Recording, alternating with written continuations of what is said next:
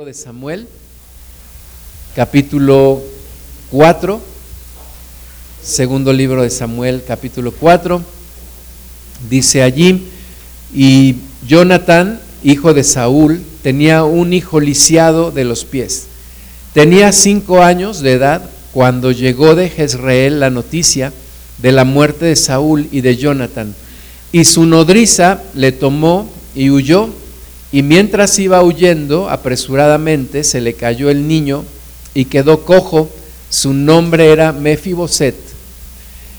Este es una, eh, era el, tiempo en el cual recordemos que Dios había sacado a Israel de Egipto y entonces eh, por un tiempo estuvo Moisés como, como líder, como juez, como profeta, como, como muchas cosas, ¿no? Como líder de ahí del pueblo, pero luego murió y se levantó Josué pero luego murió Josué y se levantaron jueces. Dios levantaba jueces que gobernaban sobre el pueblo. Pero el pueblo de Israel vio los demás pueblos alrededor y le dijeron a Dios, Señor, queremos ser como los demás pueblos, queremos tener un rey.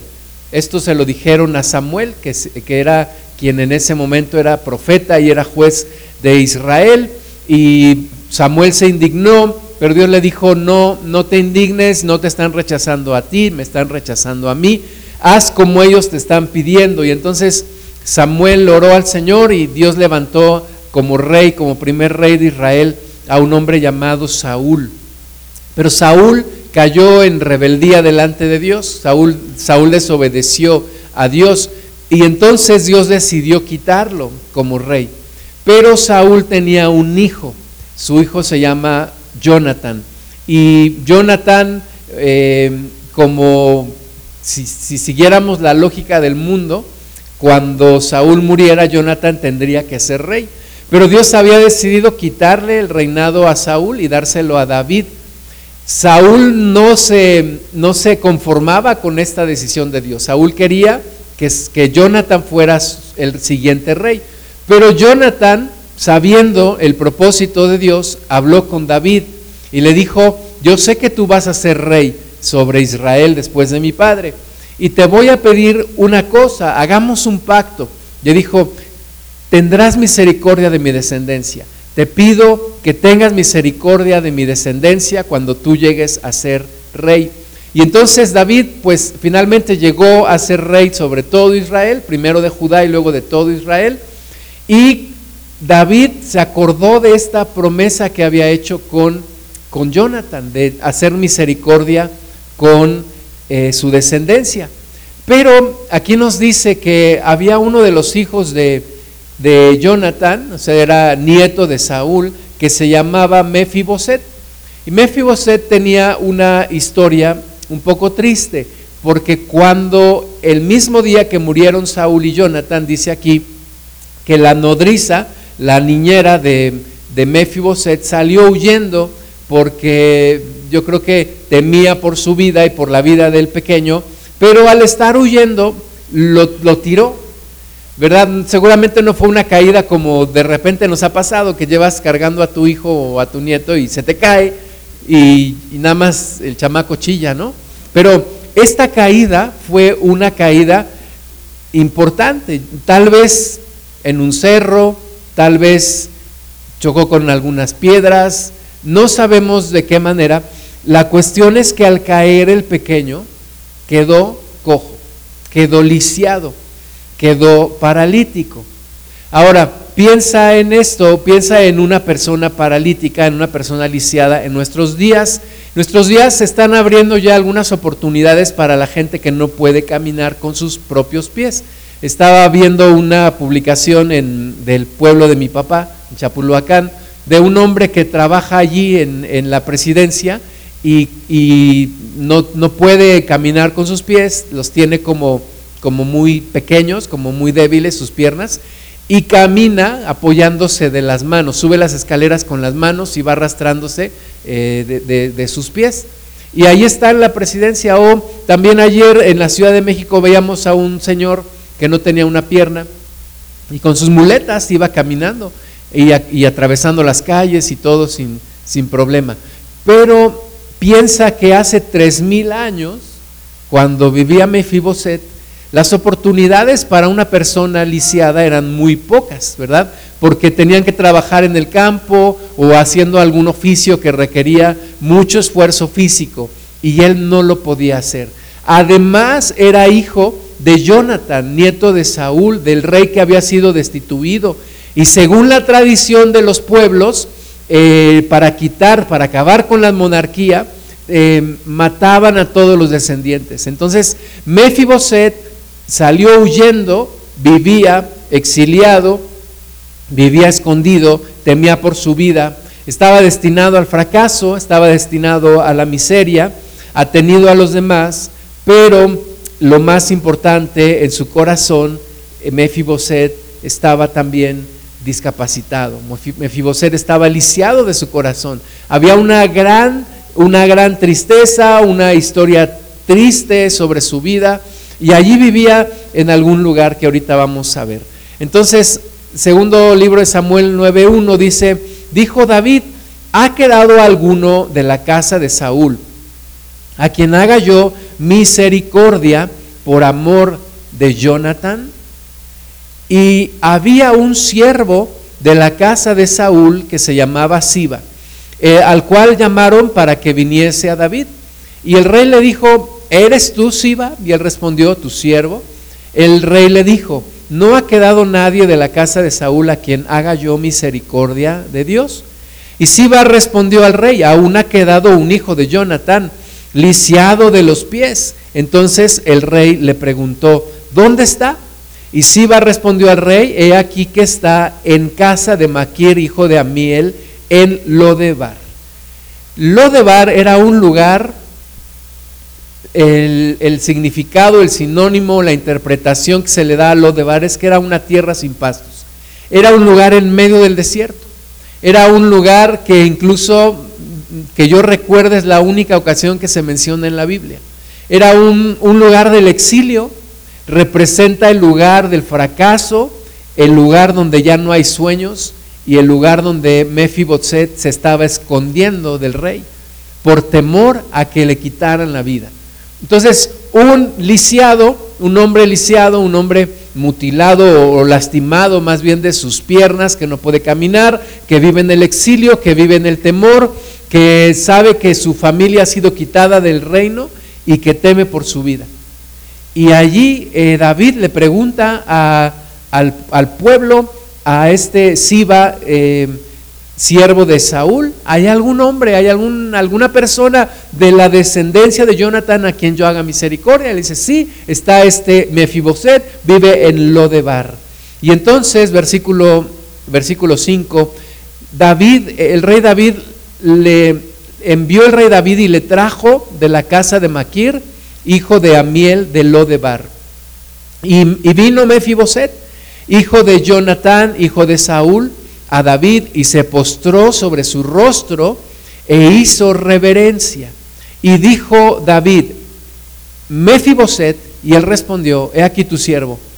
Y le dijo David, no tengas temor, porque yo a la verdad haré contigo misericordia por amor de Jonatán, tu padre y te devolveré todas las tierras de Saúl tu padre, y tú comerás siempre a mi mesa. Y él, inclinándose, dijo, ¿quién es tu siervo para que mires a un perro muerto como yo?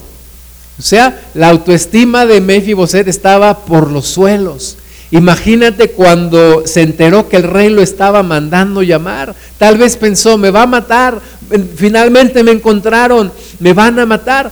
Pero ante su sorpresa, cuando David menciona su nombre, le dice, heme aquí, tu siervo, heme aquí, soy Mefiboset. Y él le dice, no tengas temor, no tengas temor, voy a hacer misericordia contigo. De entrada te van a regresar todas las tierras de Saúl, te van a pertenecer a ti como único descendiente directo de Jonathan. Y no tengas temor porque además comerás de mi mesa para siempre. Mientras tú vivas y mientras yo viva, le dice David, vas a vivir, vas a comer en la mesa del rey. Vas a no tienes por qué preocuparte, tu futuro está asegurado. Voy a hacer misericordia contigo por amor a tu padre Jonathan. Y entonces dice el versículo 9, entonces el rey llamó a Siba, siervo de Saúl, y le dijo, todo lo que fue de Saúl y de toda su casa, yo lo he dado al hijo de tu Señor. Tú pues le labrarás las tierras, tú con tus hijos y tus siervos, y almacenarás los frutos para que el hijo de tu Señor tenga pan para comer. Pero Mefiboset, el hijo de tu Señor, comerá siempre a mi mesa. Y tenía Siba quince hijos y veinte siervos. Entonces, en un solo día le cambió la vida a Mefiboset. En un solo día, ¿verdad? Le regresan todas las tierras de su, de su abuelo, le ponen a este Siba que tenía 15 hijos y 20 siervos para, para cuidarlo a él, para el servicio de él, para labrar las tierras, para trabajar lo que tenga que trabajar. Y la misericordia de, David le es extendida a Mefiboset para que todos los días coma a la mesa real versículo 11 de segundo de Samuel 9, y respondió Siba al rey, conforme a todo lo que ha mandado mi señor el rey a su siervo, así lo hará tu siervo. Mefiboset, dijo el rey, comerá a mi mesa como uno de los hijos del rey. Y tenía Mefiboset un hijo pequeño que se llamaba Micaía. Y toda la familia de la casa de Siba eran siervos de Mefiboset. Y moraba Mefiboset en Jerusalén porque comía siempre a la mesa del rey y estaba lisiado de ambos pies. Hay dos cosas que repetidamente nos mencionan estos versículos. La primera, Mefiboset estaba lisiado de ambos pies. Mefiboset estaba lisiado de ambos, nos lo repite varias veces. La segunda cosa que nos repite aquí estos versículos que hemos leído, Mefiboset va a comer a la mesa del rey todos los días. Todos los días vas a comer a la mesa del rey. Todos los días vas a estar ahí. Entonces imagínate la mesa del rey con todos sus hijos, ¿verdad? Una, imagínate ese lugar, una, una gran mesa allí con elegantes lugares. En ese entonces las sillas no eran como hoy, pero imagínatelo si lo pasamos a nuestros días, una gran mesa con sillas muy elegantes, con un mantel muy hermoso, con, con cubiertos muy finos, platos a lo mejor de plata o de, o de oro, no sé, en la mejor comida. Llegaban ahí, imagínate, llegaban en, su caballo, llegaba este Adonai, el hijo de David, llegaba Absalón con su gran cabellera, llegaban las hijas del rey, y arrastrándose llegaba Mefiboset y se sentaba a la mesa del rey con los demás hijos de David. Esto eh, es una historia que refleja nuestra vida, porque Dios se fijó en nosotros. Tú y yo en, este, en esta historia nos identificamos con Mefiboset, porque vivíamos apartados de Dios, en el exilio, vivíamos temerosos de Dios, ¿verdad? Muchos de nosotros creíamos que Dios nos estaba buscando para castigarnos, Creíamos que, que nuestra vida estaba destinada completamente al fracaso, vivíamos en lo de bar, pero un día Dios hizo misericordia de nosotros, Dios nos mandó llamar a través de su Hijo Jesús, el Espíritu Santo que entró a nuestra vida, que nos empezó a redarguir, que empezó a hablar a nosotros. Y un día escuchamos la voz del Padre que dijo, te vas a sentar a mi mesa todos los días de tu vida. Y fue el gran cambio en nosotros, fue en un día tal vez nos cambió completamente la vida y empezamos a tener esta comunión con nuestro Dios y sentarnos a la mesa del Rey. Y sentarnos, a lo mejor un día vamos a estar sentados ahí junto a ángeles de Dios, va a estar ahí el arcángel Miguel, va a estar ahí los, los hijos de, Dios, va a estar Daniel, va a estar el apóstol Pablo, va a estar Pedro, va, van a estar, va a estar Noé, va a estar Moisés, va a estar Josué, y nosotros ahí vamos a llegar, pues ahí muy humilditos, tal vez como Mefiboset, y nos vamos a sentar a la mesa del rey. Pero, pero esto lo estamos disfrutando desde ahora. Dios nos ha llamado, Dios nos ha buscado cuando estábamos separados, cuando estábamos lejanos, cuando estábamos tal vez no lisiados del cuerpo, pero sí lisiados del alma.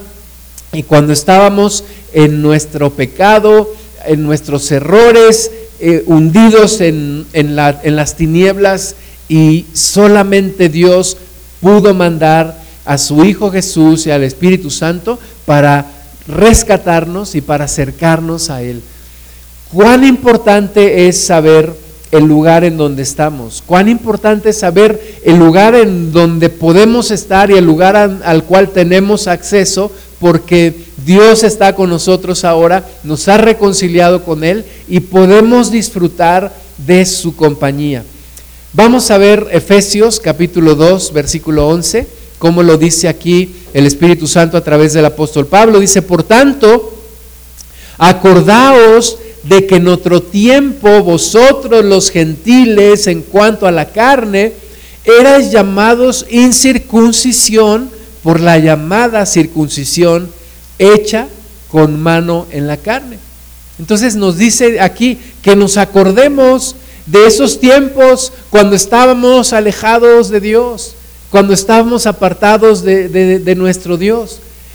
ayer que estuvimos en la Ciudad de México y pasábamos por, ciertos lugares, de colonias populares de la ciudad, yo me acordé de, de mi niñez, de mi juventud, de mi adolescencia, cuando estaba apartado de Dios. Ahora, ¿por qué dice la palabra que nos acordemos de esos tiempos?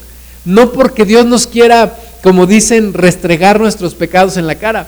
No, sino porque Dios quiere ocasionar en nosotros algo que se llama gratitud, algo que se llama agradecimiento y que nos demos cuenta de la diferencia que hay en nuestras vidas cuando en otro tiempo estábamos lejanos, estábamos llamados por la, por la circuncisión hecha con mano en la carne, éramos incircuncisos, éramos los apartados, éramos los, los gentiles, ¿verdad? Los, los judíos no podían ni siquiera entrar a la casa de un gentil porque se contaminaban, según ellos, no podían ni siquiera convivir con, con los gentiles o tocarnos.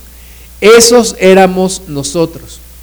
Estábamos apartados, estábamos lejanos, dice el versículo 12, en aquel tiempo estabais sin Cristo, alejados de la ciudadanía de Israel y ajenos a los pactos de la promesa, sin esperanza y sin Dios en el mundo. Estábamos como Mefiboset, estábamos alejados eh, de Dios, estábamos alejados de Cristo, estábamos alejados de, de nuestro Padre, estábamos ajenos a la promesa, sin esperanza a lo que la suerte determinara de nuestras vidas, sin esperanza y sin Dios en el mundo. Eran días de oscuridad, tú los puedes recordar, yo los puedo recordar, eh, todos hemos estado en momentos en donde estamos apartados de Dios. Ahora, algunos porque conociendo se han alejado, algunos porque no han entrado completamente en esta comunión con Dios, en donde como cualquier hijo de Dios vienes y te sientas a la mesa.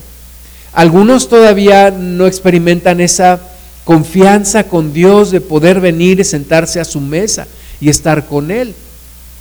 Recuerdo un amigo, uno de mis mejores amigos en la iglesia, él, él se contagió de, VIH y nos tocó verlo como su cuerpo se llenó de, de, de ámpulas y cómo quedó delgado, delgado, delgado, que la, piel apenas se cubría sus huesos. Pero un día me dijo que había tenido un sueño y que había, había soñado que un hombre de vestido de blanco, enfrente de una gran mesa, le decía, tengo un lugar para ti. Y él me dijo, estoy por morir, pero sé a dónde voy.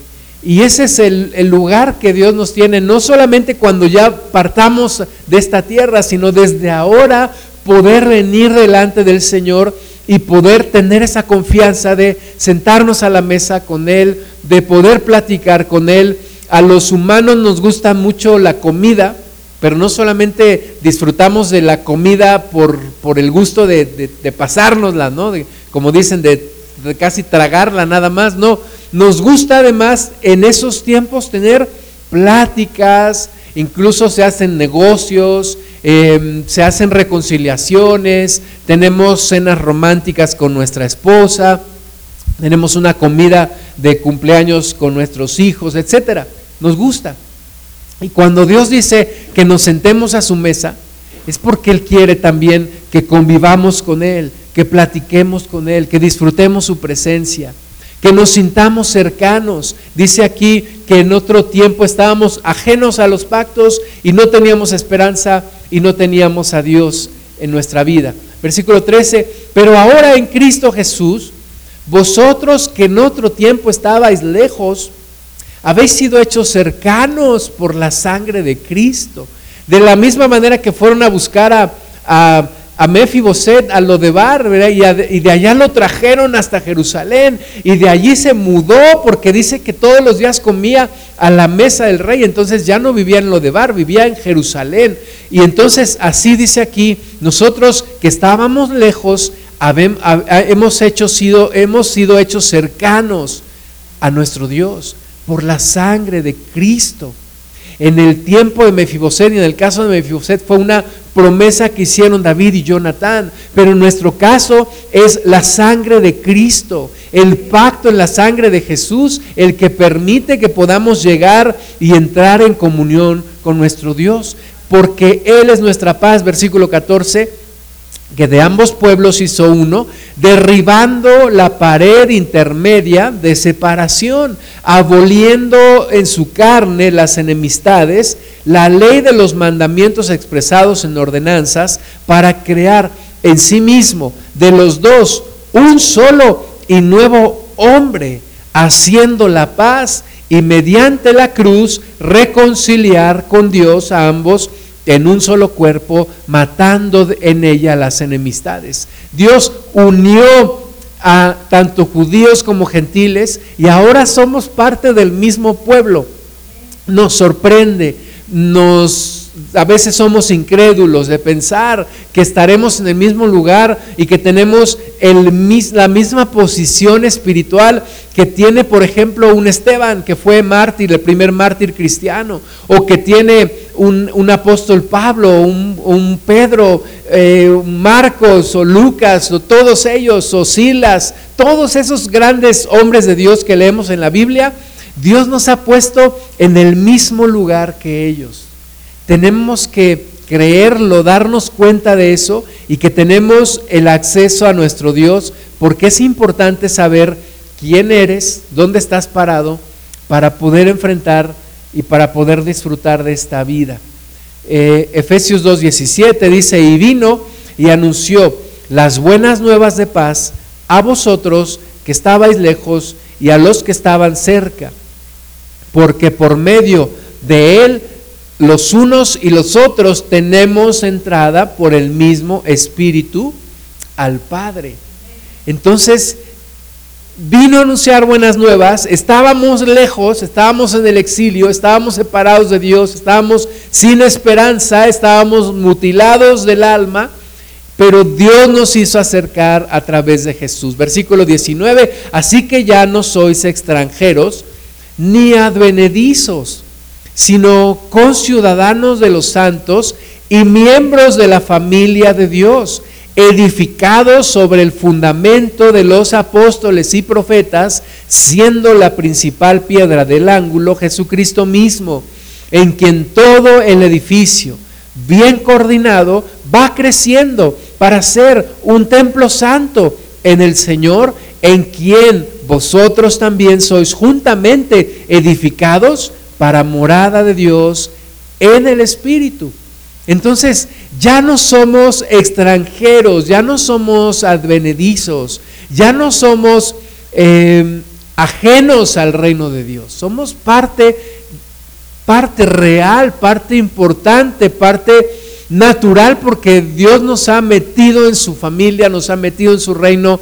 En el reino de Dios no hay hijos de primera, hijos de segunda, hijos de tercera. En el reino de Dios todos somos hijos de Dios allí, todos los que hemos recibido a Cristo, los que hemos creído, los que hemos recibido el Espíritu Santo, somos hijos de Dios, ya no extranjeros, ya no advenedizos, sino ahora conciudadanos de los santos.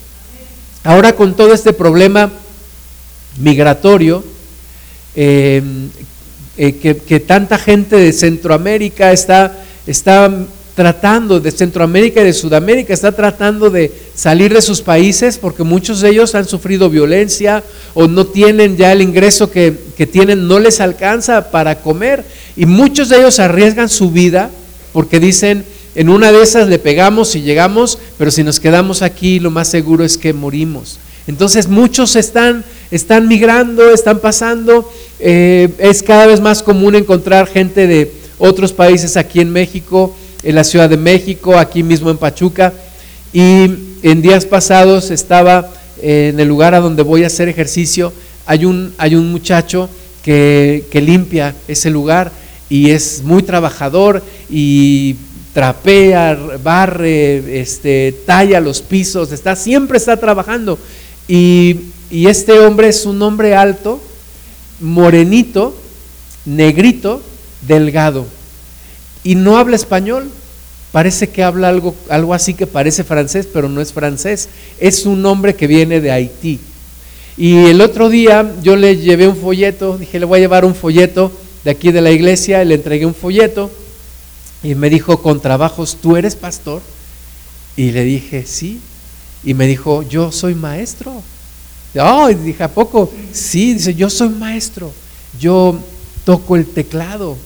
Oh, y, pero es un, ahora es un extranjero en esta tierra. Ahora él es un extranjero en, en, México y se aprovechan un poco de él porque tiene otro compañero que también tiene que hacer el mismo trabajo que él, pero, pero no lo hace, el otro nada más está viendo su celular y no trabaja y entonces le platiqué a mi esposa y me dijo, es que tal vez él tiene temor como es extranjero que le quiten el trabajo y que lo y que lo incluso hasta que lo deporten a su país. Y eso es, es lo que vive un extranjero. Eso es lo que vive un advenedizo, pero pero tú y yo somos conciudadanos de los santos.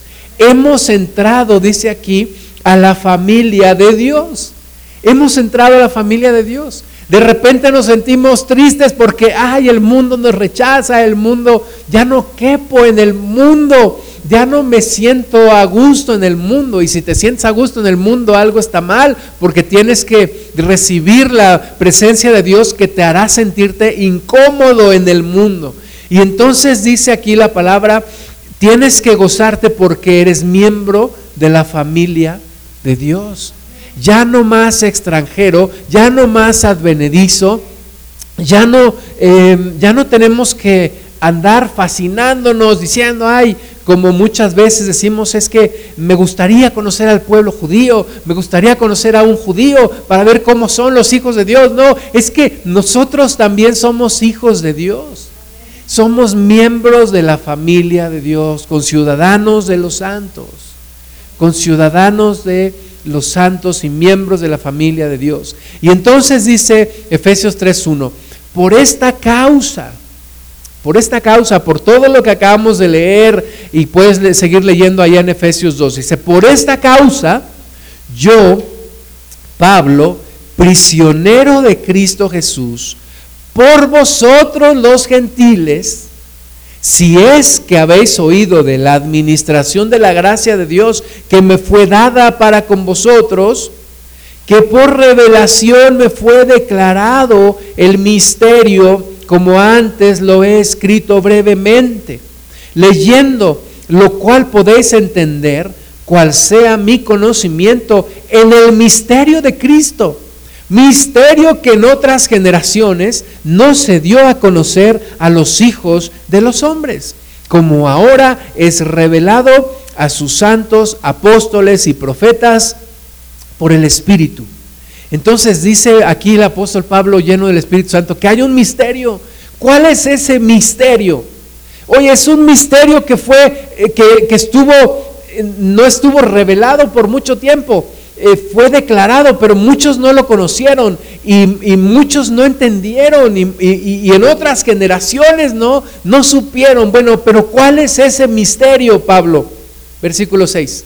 Que los gentiles son coherederos y miembros del mismo cuerpo y copartícipes de la promesa en Cristo Jesús por medio del Evangelio, del cual yo fui hecho ministro por el don de la gracia de Dios que me fue que me ha sido dado según la operación de su poder. Entonces, ¿cuál es ese gran misterio que ahora nos ha sido revelado? Es este, que nosotros los gentiles somos coherederos y miembros del mismo cuerpo. En otras palabras, nos sentamos a la mesa del rey, nos sentamos en la mesa de Dios, somos parte de sus hijos, somos parte del pueblo de Dios, ahora hemos sido incluidos. Este es el gran misterio y es una gran bendición que muchas veces no valoramos y que muchas veces no entendemos, pero es una grandísima bendición. Estábamos en el exilio, estábamos alejados de Dios, sin esperanza, sin nada, sin Dios en el mundo. Y Dios mandó para que nos reconciliáramos con Él y para que entráramos en su presencia y para que seamos parte de su familia, coherederos, miembros del mismo cuerpo, copartícipes de la promesa en Cristo Jesús por medio del Evangelio. Ahí es donde tú y yo pertenecemos. En ese lugar espiritual es donde estamos. Les he platicado un poquito esta, esta anécdota de que cuando yo trabajaba en otro lugar, en Ciudad de México, eh, había una reunión de dirección, una reunión de la alta dirección, y se reunían los viernes en la comida. Había un comedor ejecutivo en el, piso 17 del edificio que estaba ahí en reforma y había una gran mesa, una grandísima mesa con manteles blancos y unas sillas muy, muy, muy elegantes y ahí se tenía la reunión de la dirección todos los viernes y uno de mis jefes participaba en esa reunión y le decía, ¿qué se siente estar en esa reunión? Y me decía, pues es como estar en el club de Toby, es padre, es bonito. Dije, ah, pues qué padre, luego me platicas. Pero un día me invitaron a esa, a esa reunión y yo, y yo entré, sabía que tenía un lugar ahí porque me había invitado el, director que presidía esa reunión, pero yo entré así como con, como con pena, como cohibido, como sintiéndome menos que los demás. Y cuando entro, me ve el director que presidía la reunión y me dice, Gustavo, pásale, siéntate. Y cuando me dijo eso, yo me sentí ya seguro, dije, ahí está mi lugar, y les dije, pues ahora soy miembro también del Club de Toby, y me senté allí participé y, pues comí re bien, ¿no? Pero, pero obviamente esto es completamente fuera de serie. Que Dios te diga, que mencione tu nombre y que te diga, pásale, aquí hay un lugar para ti. Eso es completamente fuera de serie. Y eso es lo que Dios ha hecho. Y eso es lo que tú y yo tenemos que entender. Que hemos sido hechos parte de la familia de Dios. Somos parte de la familia de Dios, somos copartícipes de las promesas de Dios. Y por eso dice el versículo 14, por esta causa doblo mis rodillas ante el Padre de nuestro Señor Jesucristo, de quien toma nombre toda familia en los cielos y en la tierra para que os dé, conforme a las riquezas de su gloria, el ser fortalecidos con poder en el hombre interior por su espíritu. Es una de las oraciones que el Espíritu Santo movía a Pablo a hacer, que hubiera en nosotros revelación y que seamos fortalecidos en nuestro ser interior, versículo 17, para que habite Cristo por la fe en vuestros corazones, a fin de que arraigados y cimentados en amor, seáis plenamente capaces de comprender con todos los santos cuál sea la anchura, la longitud, la profundidad y la altura, y de conocer el amor de Cristo que excede a todo conocimiento para que seáis llenos de toda la plenitud de Dios. Esa es la oración de revelación que, que, que el Espíritu Santo hace, que Jesús hace por nosotros. Que seamos capaces de comprender, que seamos plenamente capaces, o sea, no que entendamos un poquito, que seamos plenamente capaces de comprender lo que Dios ha hecho por nosotros y que podamos comprender su amor, que podamos comprender la magnitud del amor de Dios y que podamos entender y vivir el amor de Dios, experimentar el amor de Dios, porque eso, hermanas y hermanos, cambia nuestra vida. Eso hace completamente nuestra vida diferente. Y hay que entenderlo. Vamos a ver en Mateo capítulo 15, versículo 21, una, una historia de una mujer que era gentil, que estaba fuera de, los, de las promesas, que estaba lejana, eh, aunque cercana físicamente a Jesús, pero lejana espiritualmente porque no todavía no estaba abierta esta puerta para que nosotros los gentiles pudiéramos tener la bendición de Dios. Estábamos apartados y por eso los pueblos aparte de los judíos, hacían tantas barbaridades y tantas cosas, sacrificaban humanos. Aquí en, en esta tierra se hacía pozole de, de, humano. Imagínate ahí comiéndote tus, tus tus maicitos junto con un dedo de alguien o, algo, ¿verdad? Es tanta cosa, tanta barbaridad que se hacía porque estábamos fuera del, del, propósito de Dios y del plan de Dios, todavía no éramos alcanzados por este gran plan de salvación. Y entonces Mateo 15, 21 dice, saliendo Jesús de allí, se fue a la región de Tiro y de Sidón. Y he aquí una mujer cananea que había salido de aquella región clamaba diciéndole, o sea, la mujer clamaba diciéndole, Señor, hijo de David, ten misericordia de mí. Mi hija es gravemente atormentada por un demonio. Pero Jesús no le respondió palabra. Entonces, acercándose sus discípulos, le rogaron diciendo, despídela, pues da voces tras nosotros. Imagínate, a lo mejor siempre decimos, no, Pedro, Pedro diciéndole, Señor, esa mujer escandalosa, ya córrela. Si no le vas a hacer caso, córrela, Señor, ya me tiene harto con su, con su cantaleta de que su hija es atormentada por un demonio. Entonces, dice versículo 24, él respondiendo dijo, no soy enviado sino a las ovejas perdidas de la casa de Israel. O sea, la salvación, dice el Señor Jesús, la salvación viene de los judíos y primeramente es para los judíos, porque el pacto de Dios fue con Abraham. Pero también le dijo el Señor a Abraham, en tu descendencia serán benditas todas las familias de la tierra. Pero primero entraban los, el pueblo de Israel. Entonces Jesús le dice, yo soy enviado solamente a las ovejas perdidas de la casa de Israel. Versículo 25, entonces ella vino y se postró ante él, diciendo, Señor, socórreme. Respondiendo, él dijo, no está bien tomar el pan de los hijos y echarlo a los perrillos. ¿Verdad? Y tú puedes decir, Señor, no seas cruel con esta mujer.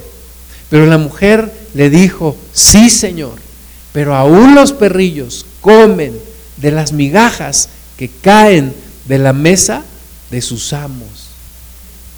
Esta era la condición nuestra. Esta era la condición nuestra sin Dios. De repente Dios nos contestaba algo en su misericordia. De repente algo nos salía bien. De repente alguna bendición llegaba. Pero era como las migajas que caían de la mesa de los hijos porque nosotros estábamos apartados de Dios. Estábamos rebeldes al Señor, adorando imágenes, adorando ídolos, en las borracheras, en las orgías, en tantas cosas, ¿verdad? Y eso hacía que no fuéramos hijos, sino, pues perdónenme la, la palabra, como dice aquí, éramos como los perrillos que comen a las migajas de la, de la mesa de los hijos. Así éramos. Pero un día, un día, Dios nos alcanzó y dijo, ya no quiero que comas migajas, ya quiero que te sientes a la mesa, ya quiero que, eh, seas parte de la familia de Dios. Esta mujer tuvo fe y entonces Jesús le dijo, mujer, cuán grande es tu fe, hágase contigo como quieres. Y su hija fue sanada desde aquella hora. Pero, hermanas y hermanos, nosotros estábamos en esa condición. Esta era una mujer que dice que estaba en la región de Tiro y Sidón. Era una mujer cananea, era una mujer tal vez idólatra, una mujer apartada, una mujer como Efiboset, una mujer sin esperanza y sin Dios, como tú y yo estábamos en algún momento pero hemos llegado a Dios porque Él nos alcanzó. Romanos 9:22, ¿y qué si Dios queriendo mostrar su ira y hacer notorio su poder, soportó con mucha paciencia los vasos de ira preparados para destrucción? Imagínate, Dios quiso con mucha paciencia guardar a los vasos de ira preparados para destrucción. Ya van dos veces que me platican de un hombre allá en la sierra que dice que se tomó un jugo. No sé si el jugo iba con algo más, pero dice que solo se tomó un jugo. Iba con su hermana y con el esposo de su hermana en una camioneta allá en la sierra y manejó su camioneta y se salió de una curva y se rodó el carro. ¿Quién sabe cuántos metros se rodó? Salió en el periódico de allá y murió el, cuñado de este hombre. Él quedó con vida, su hermana alcanzó, casi luego que se voltearon, eh, la misma inercia, el mismo movimiento la aventó, salió de la camioneta y eso le hizo que salvara su vida. Pero el que murió fue el cuñado. Y entonces este hombre ahora pues enfrenta una, una situación muy difícil porque pues la familia del hombre que murió le echa la culpa a él, pero él dice, Dios me guardó con un propósito. Y cuando escuchamos historias como estas y cuando pensamos en nuestra propia vida, decimos, ¿cuántas veces pude haber yo quedado muerto? ¿Cuántas veces pude haber quedado sin vida en todo lo que yo estaba haciendo? Pero dice aquí Dios con mucha paciencia, soportó a los vasos de ira que estaban preparados para destrucción. Versículo 23, y para hacer notorias las riquezas de su gloria, las mostró para con los vasos de misericordia que Él preparó de antemano para gloria, a las cuales también ha llamado. Esto es a nosotros, no solo de los judíos, sino también de los gentiles. Dios nos llamó a nosotros, tuvo misericordia de nosotros, pudimos haber quedado en cualquier momento, pudimos haber quedado allí muertos. Pero Dios nos guardó porque quiso tener misericordia, porque tenía un plan. Como dice versículo 25 de Romanos 9, como también en Oseas dice, llamaré pueblo mío al que no era mi pueblo, y a la amada, y a la no amada, perdón, amada. Y en el lugar donde se les dijo, vosotros no sois pueblo mío, allí serán llamados hijos del Dios viviente. Amén. Allí donde se nos había dicho a nosotros, tú no, tú no, tú no eres. Ahora se nos dice hijos del Dios viviente.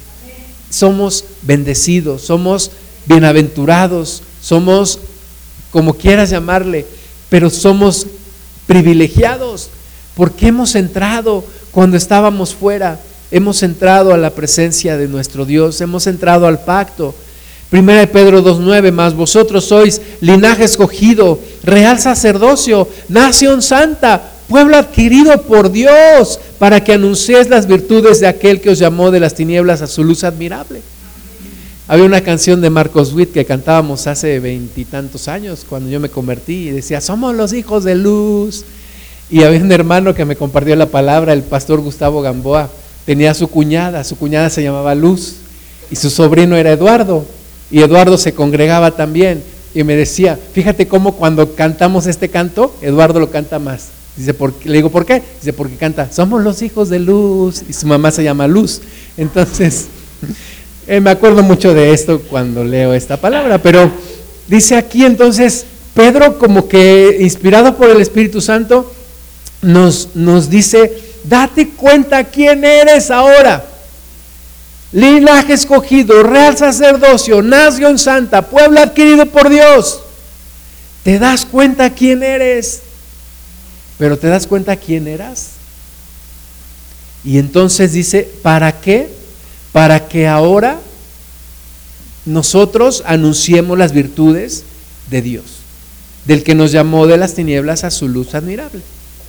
Vosotros que en otro tiempo no eras pueblo, pero que ahora sois pueblo de Dios, que en otro tiempo no habíais alcanzado misericordia, pero ahora habéis alcanzado misericordia. Nosotros tendríamos que tener compasión de la gente del mundo, no envidiar a la gente del mundo. Tener compasión porque aunque parece que tienen todo, realmente no tienen nada. Aunque parece y aunque conozcas gente que le va mejor económicamente que a ti, o que es más popular, o que tiene aparentemente más talentos que tú, etcétera, pero no tiene a Cristo, tendrías que tener misericordia de ellos y compartirles el Evangelio, porque no son pueblo, porque están alejados, porque están sin esperanza, porque van avanzando con sus propias fuerzas. Pero en cualquier momento pasan cosas en la vida de la gente que no tiene a Dios, como pasaron en nuestra, en nuestra vida. Y entonces tendríamos que ser, como dice aquí el, el apóstol Pedro, lleno del Espíritu Santo, tendríamos que ser aquellos que les anuncian las virtudes de Dios. Aquellos que les dicen, mira, tu vida puede ser diferente, tienes que acercarte a Cristo, estás sin Dios, estás expuesto, acércate, acércate a Dios. Tenemos que anunciar las virtudes de, nuestro Padre, tenemos que hablar de nuestro Padre, tenemos que tener misericordia de los demás. Isaías 9.1, mas no habrá siempre oscuridad para el que está ahora en angustia, tal como la aflicción que le vino en el tiempo que livianamente tocaron la primera vez a la tierra de Zabulón y a la tierra de Neftalí. Cuando de repente platicó con mi mamá y con mis hermanas, nos acordamos del lugar donde vivíamos, era una, una especie de vecindad en la Ciudad de México, y nos acordamos de nuestros vecinos. Y teníamos enfrente una familia, un doctor que trabajaba en el IMSS y una señora que, venía de, Sinaloa, una señora eh, rubia, ojos azules. El, hombre no era tan agraciado, era chaparrito, medio gordito, medio morenito. Y pero el hombre tomaba y la mujer era pues era atractiva y él era muy celoso y cuando tomaba le golpeaba, la golpeaba, le pegaba. la puerta de ese departamento, de ese pequeño cuarto, era una puerta de madera. Pues un día hasta por ahí la sacó, rompió la puerta y sacó a la esposa. Otro día eh, este señor se golpeó con otro vecino que vivía al lado y estaban ahí, uno golpeaba al otro, nada más se oía cómo retumbaban las puertas y, y luego em, teníamos otros vecinos que, nos hacían la vida imposible, a mi mamá le, le quitaban la, ropa que tendía en la azotea, se la, se la tiraban al piso y bueno, nos acordamos de, todo esto y luego mi papá se enfermó, y, o sea, esa es la vida del mundo allí estábamos. Dice aquí, no habrá siempre oscuridad para los que ahora están en angustia. Y nosotros pues vivíamos en la religión, íbamos a la misa, pero salíamos de la misa y estábamos peleando. Y era regresar otra vez al mismo lugar. Y era encender veladoras y buscar ayuda por donde quiera y rezarle a una imagen. Y esa era nuestra vida. Y, pero dice, gracias a la misericordia de Dios, no siempre habrá oscuridad para los que ahora están en angustia. Dice el versículo, eh, el versículo 1 al final, pues al fin llenará de gloria el camino del mar, de aquel lado del Jordán, en Galilea de los gentiles. El pueblo que andaba en tinieblas vio gran luz. Los que moraban en tierra de sombra de muerte, luz resplandeció sobre ellos. Multiplicaste la gente y aumentaste la alegría, se alegrarán delante de ti como se alegra en la ciega, como se gozan cuando reparten despojos. ¿Verdad? Eso es, esa es la misericordia que tuvo Dios con nosotros, de no dejarnos en las tinieblas, de no dejarnos en la oscuridad. Ahora, no queramos regresar de nuevo a esa vida o no queramos probar ese tipo de vida, porque allí no hay, no hay nada, no hay esperanza, no hay nada. Eh, teníamos otro, otro, otro vecino que eh, su hijo vivía con su esposa en otro de los cuartitos, dentro de los departamentos, y el, y el hombre trataba de seducir a su propia nuera. Y, y ahora que yo pienso todo esto es, pues así vive el mundo, así vivíamos nosotros, así estábamos nosotros, pero Dios tuvo misericordia y nos sacó de las tinieblas. Romanos 8, 15 pues no habéis recibido el espíritu de esclavitud para estar otra vez en temor, sino que habéis recibido el espíritu de adopción por el cual clamamos, Abba Padre. El espíritu mismo da testimonio a nuestro espíritu de que somos hijos de Dios y si hijos, también herederos, herederos de Dios y coherederos con Cristo si es que padecemos juntamente con Él, para que juntamente con Él seamos glorificados. ¿Sabes a mí una de las cosas que me, que me asombran de Dios? Es que con toda su santidad, con toda su santidad, se haya atrevido a convivir con nosotros y a no escandalizarse por la forma de vida que llevábamos y a pagar el precio. Porque si hubiera sido alguno de nosotros, tal vez de repente a ti y a mí decimos, pues yo con esa gente no convivo. Ahora sí como decía doña Florinda, no te juntes con esa chusma, ¿verdad? No te juntes con esa gentuza, no convivas con ellos porque son así, son de esta forma y, Cristo vino y el Espíritu Santo está en nosotros. Uno de los más grandes milagros que, que para mí Dios ha hecho es transformar un pecador en un santo. Y que Dios no se escandalice y que a Dios no le dé asco nuestras vidas y que Dios nos haya rescatado y que ahora ponga en nosotros el Espíritu de Dios. Fíjate, uno de mis vecinos, que te platico de aquel entonces, era un judicial, era un muchacho, era judicial, traía su pistola y, de, y, a cada rato llegaba tomado, llegaba tomado ahí a donde vivíamos, su pistola. Además, se, se, se rumoraba, porque era también como bailarín, y se rumoraba que era homosexual. O sea, se hablaban muchas cosas de este hombre. Un día nos enteramos que era pastor. Dios lo rescató.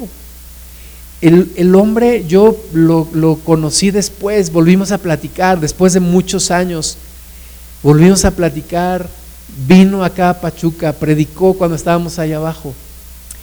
El hombre era un hombre transformado, diferente. Y, era como decir, oye, ¿te acuerdas?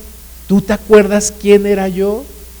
¿Te acuerdas lo que éramos? ¿Te acuerdas lo que vivimos? ¿Te acuerdas? Y ahora nos asombramos que el Espíritu Santo esté en nosotros. Porque Él también oró y, oró por nosotros y dijo, el Espíritu que está en mí, el Espíritu Santo que está en mí, Señor, ponlo también en ellos. Y, y Qué gran bendición. O sea, ¿por qué acordarnos de todo esto? Porque es increíble. Es increíble, es como una historia de otro mundo, que, Dios nos haya rescatado de allí. O sea, la historia de Mefiboset se queda corta. de dónde Dios nos ha sacado a ti y a mí, de dónde Dios nos ha rescatado. Esto es maravilloso, esto es para darle la gloria a Dios por siempre y querer vivir por siempre junto a Él y estar siempre agradecidos. Isaías 43.1, ahora sí dice Jehová, creador tuyo, oh Jacob, y formador tuyo, oh Israel, no temas, porque yo te redimí. ¿Qué es redimir? Es libertar, es, es cambiar a una persona, hacerla libre, pagar un precio, redimirla, es eso. Te puse nombre, mío eres tú. Cuando pases por las aguas, yo estaré contigo, y si por los ríos, no te anegarán.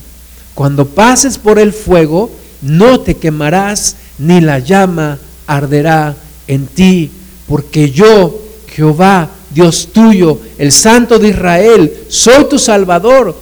A Egipto he dado por tu rescate, a Etiopía y a Seba por ti, porque a mis ojos fuiste de gran estima, fuiste honorable y yo te amé. Daré pues hombres por ti y naciones por tu vida. Y tú puedes decir, ¿y qué hombres ha dado Dios por mí? Pues ni nada más ni nada menos que a su propio Hijo, a Jesús.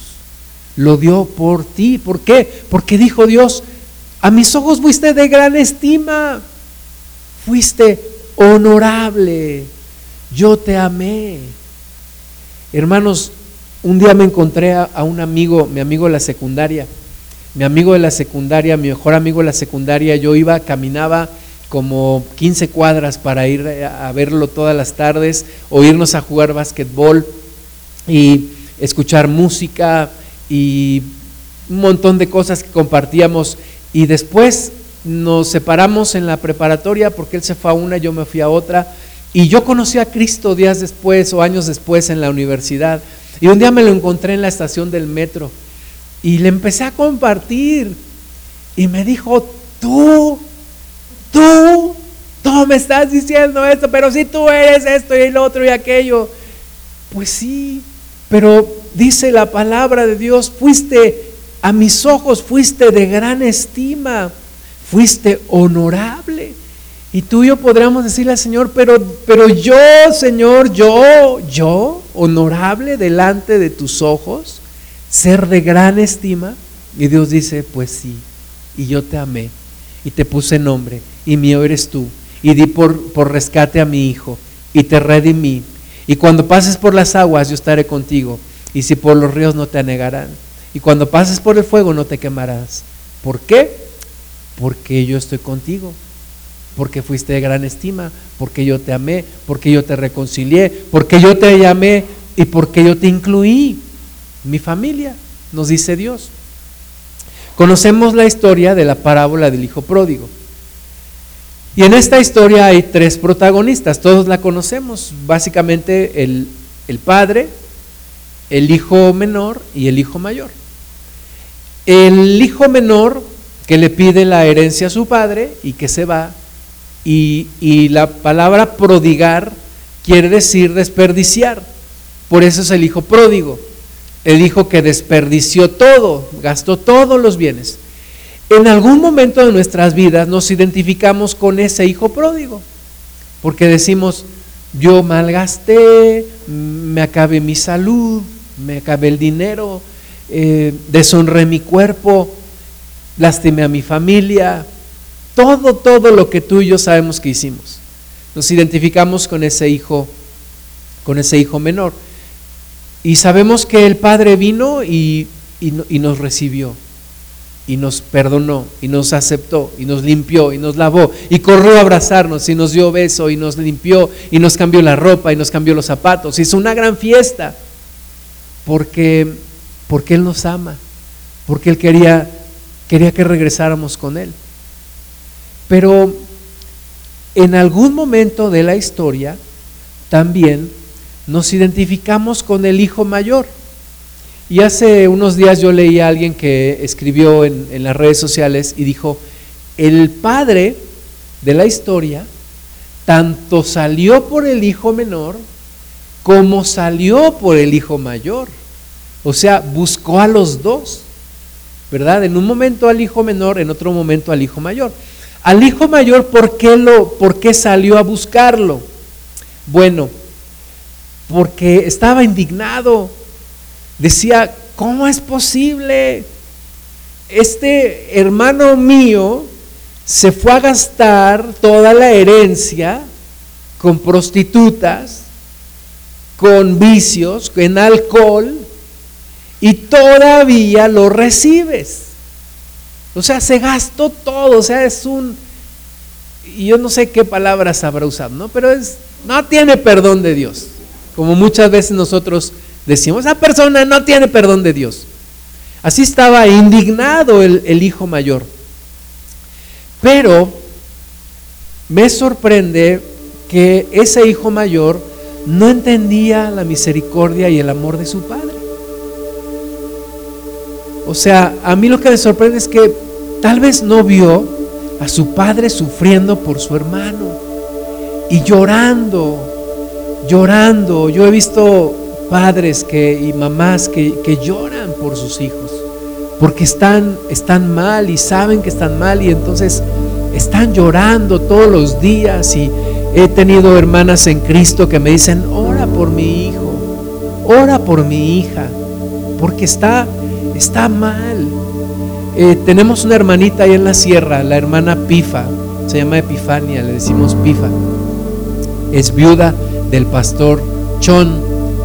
El pastor Chon era el pastor Asunción Matías, le decimos Chon. Y esta mujer está ciega.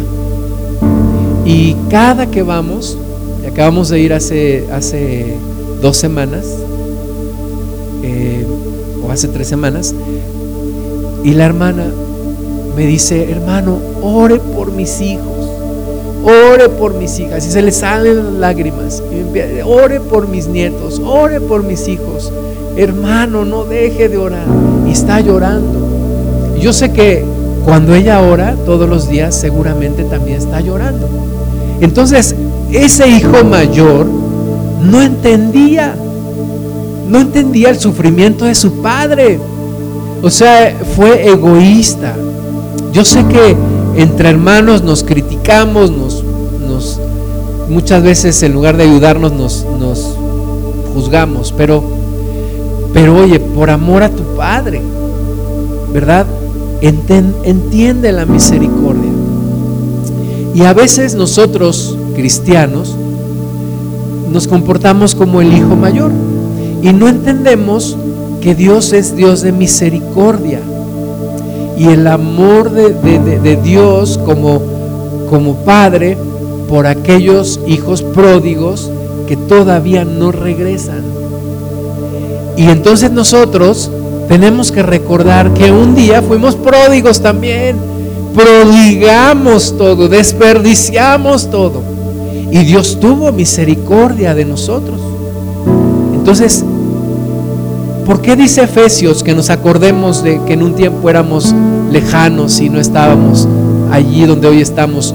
Para que tengamos misericordia de los que hoy están lejos para que oremos por los que hoy están lejos, para que conozcamos el corazón de nuestro Padre. Pero también la otra cosa de este hijo mayor es que cuando le dice a su padre, papá, este, este hermano mío desperdició todo, le diste la herencia y fue y se la malgastó y ahora regresa sin nada. Y yo que te obedezco todos los días y no me has dado ni siquiera un cabrito para gozarme con mis amigos. Entonces, lo que a mí me hace pensar es que este hijo mayor no disfrutaba de la presencia de su padre, no disfrutaba de su papá no tenía la confianza para, para decirle, papá, regálame un cabrito, quiero hacer una fiesta con mis amigos. O mejor aún, papá, ¿por qué no hacemos fiesta tú y yo? Si tu hijo, mi hermano, no está, vamos a gozarnos nosotros que sí estamos y vamos a orar por nuestro hermano que regrese. Y a veces nosotros no disfrutamos de la presencia de nuestro Padre. No disfrutamos de su de su comunión. Platicábamos en, en la semana pasada con Pablo y decía, él decía esta, esta reflexión, no disfrutamos, no nos gozamos en la alabanza, no nos acercamos y somos como ese hijo mayor. Y, y a veces es porque no, no, no nos ha caído el 20 del lugar en donde estamos, el lugar en donde nos hemos sentado a la mesa con nuestro Padre. Y es un lugar de confianza donde Dios nos pregunta, ¿qué te hace falta? ¿Qué te falta? ¿En qué te ayudo? ¿En, qué te puedo servir? Nos cuesta trabajo porque muchos de nosotros no desarrollamos este tipo de confianza con nuestros padres. ¿Verdad? A mí me costaba trabajo pedirle algo a mi papá. Me costaba trabajo decirle, papá, ayúdame con esto o con aquello. Siempre que lo hice, siempre mi papá me respondió, siempre me ayudó. Pero me costaba trabajo pedirle algo. Y no nos puede pasar esto con Dios. No nos puede pasar que nos cueste trabajo pedirle algo. Porque Él dice, siéntate a la mesa. Siéntate a la mesa, vamos a platicar, vamos a conversar, vamos a tener un tiempo juntos. Y entonces tú empiezas a alabar a Dios, empiezas a bendecirle y creas ese ambiente de confianza para decirle, papá, ayúdame en esto. O como muchas veces, Señor, ¿qué crees? Me equivoqué, pequé, hice esto, perdóname. En esa confianza que tenemos con nuestro Padre. Puedes cerrar tus ojos un momento. Si sientes que te vas a quedar dormido, ponte de pie. Si no sientes que te vas a quedar dormido, puedes quedarte así sentado. Vamos a, a creer que ya no somos extranjeros, que ya no somos advenedizos, que ya no estamos lejos, que ya no estamos fuera de las promesas de Dios. Vamos a creer que aunque estábamos lisiados, sucios, lastimados, malolientes, groseros, mal acostumbrados,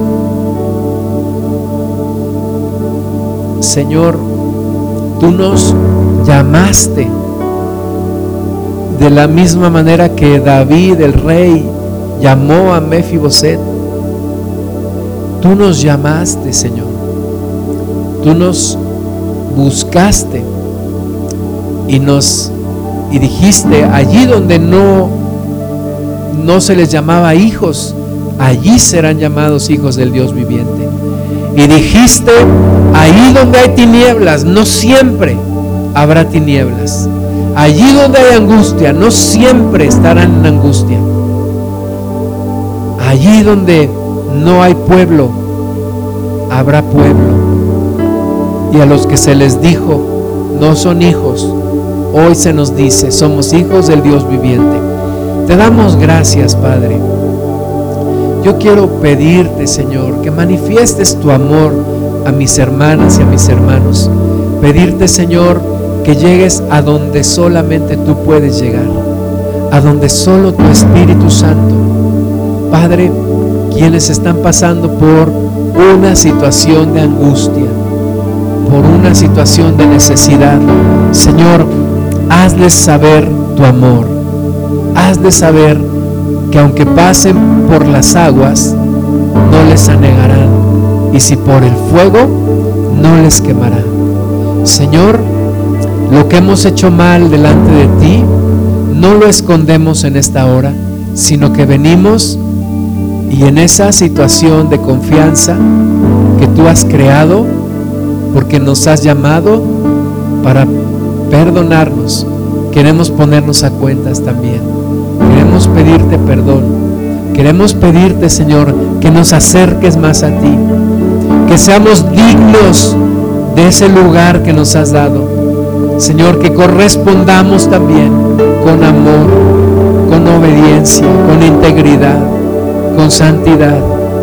Señor, y que disfrutemos tu presencia, tu paternidad, el que nos has llamado y nos has sentado a la mesa, el que nos has llamado y nos has invitado a ser miembros de la familia de Dios. Gracias te damos con todo nuestro corazón, Padre, Espíritu Santo, danos un abrazo como solo tú lo puedes dar. Llénanos con tu presencia. Haznos saber tu amor una vez más. Espíritu de Dios, haznos saber tu amor de nuevo. Y haznos, Señor, reconocer el lugar donde estamos ahora.